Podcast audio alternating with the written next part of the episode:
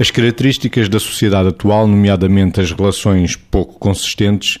podem ser potenciadoras de violência entre os jovens, Vítor? Eu acho que há um risco aumentado. É evidente que temos de ter presente que uh, no próprio processo de desenvolvimento dos jovens a agressividade faz parte. Quando estamos a, a, falar de violência em que o respeito pelo outro não é contemplado e em que uh, os riscos, não só para o próprio que agride, mas também para aqueles que são agredidos, são cada vez mais exponenciados, nós temos tendência a cruzar isso e a tentar perceber isso à luz daquilo que são algumas variáveis do desenvolvimento da sociedade atual. Falou de uma delas, aquilo que é a qualidade ou consistência das, das relações entre as pessoas. Isto deve ser visto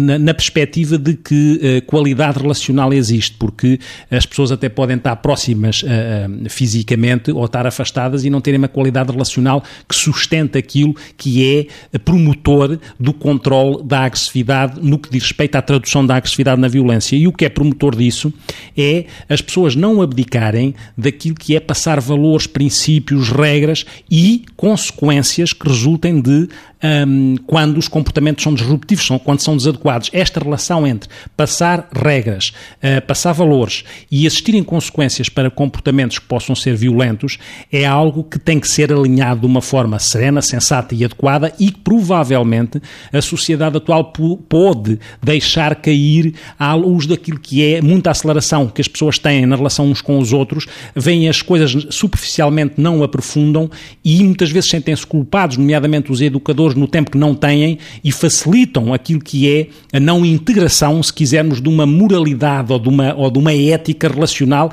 que leve a que as pessoas percebam que nem tudo é legítimo no que diz respeito à agressividade. E as redes sociais, Margarida, também amplificam esta violência? Eu acho que as redes sociais podem potenciar, mas eh, claramente amplificam a divulgação e depois os fenómenos do grupo que daí decorrem uh, são amplificadores necessariamente. Eu, por acaso, não ia, claro que mal usadas e, e eu acho que, no fundo, a utilização que se faz das redes sociais sem regra, onde se põe tudo e se expõe tudo,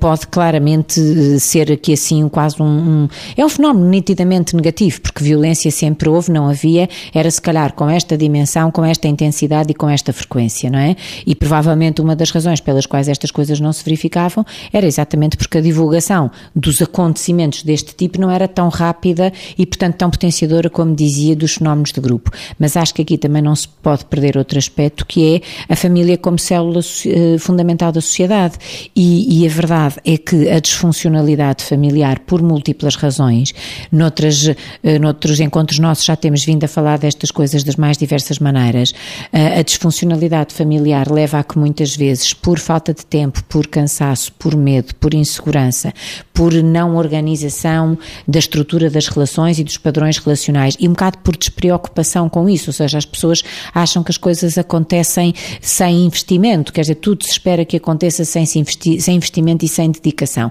E quando estas coisas, realmente, este núcleo falha substancialmente e depois isto se contagia uh, de uma família para todas as famílias e isto é que passa a ser o padrão comum, a disfuncionalidade, o desamor e tudo mais, claro que há de haver algum sítio onde se vão compensar as lacunas deixadas em aberto, e muitas vezes é nas relações que se estabelecem, inclusivamente a violência é uma forma de relação, quer queiramos, quer não. Má, mas é.